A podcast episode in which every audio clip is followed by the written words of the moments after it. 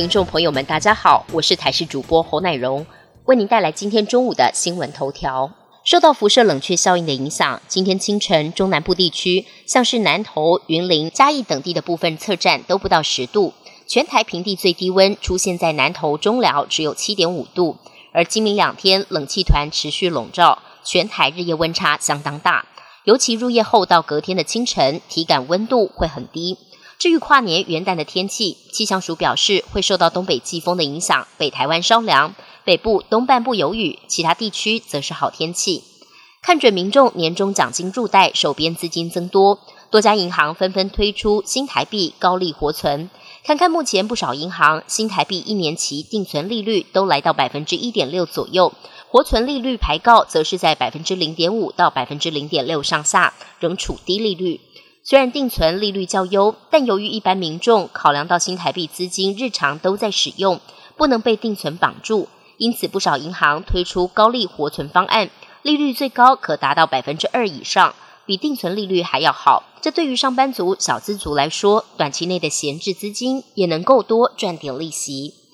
台北不少人的青春是在诚品新义店看书约会，诚品新义店陪伴大家近十八年，在昨天平安夜这一天吹起灯号，让许多民众非常不舍，现场涌进大量人潮要来告别。如今宣告结束营业，二十四小时书店也将三度传承。将在明年一月二十号由松烟店接棒。外电消息部分，加萨平安夜不平静，哈马斯指控以色列空袭加萨中部一处难民营，造成至少七十人死亡，但以军并未承认，表示还在查证当中。而以军上个周末也有十五名官兵殉职，总计已经有一百五十多人阵亡。总理表示，以方为战争付出了沉重的代价，但仍会持续进攻，直到取得胜利。以军也再度查获哈马斯的地道网路，并在内部发现五具人质的遗体。天主教教宗方济各平安夜在梵蒂冈圣伯多禄大教堂主持子夜弥撒，呼吁和平的教宗强调战争是徒劳无功的。而耶稣的诞生地伯利恒以及宗教圣地耶路撒冷今年都冷冷清清。而观察全球航班动态的监测网站表示，耶诞老人已经在平安夜晚上大约九点十五分飞越台湾。法式树干蛋糕是法国耶诞节的必备甜点。